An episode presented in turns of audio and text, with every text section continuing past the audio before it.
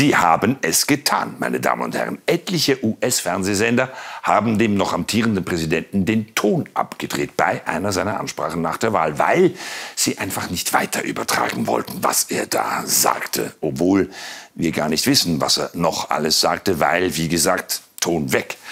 Also jetzt mal ganz unabhängig von Trump, den man ja nicht mögen oder nicht mögen kann.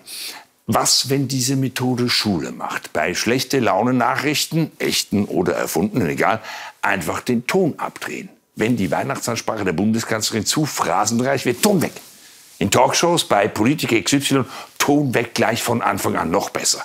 Oder Wetter und Verkehr. Bevor man sich anhört, auf der A45 bei Siegen, zack, Ruhe.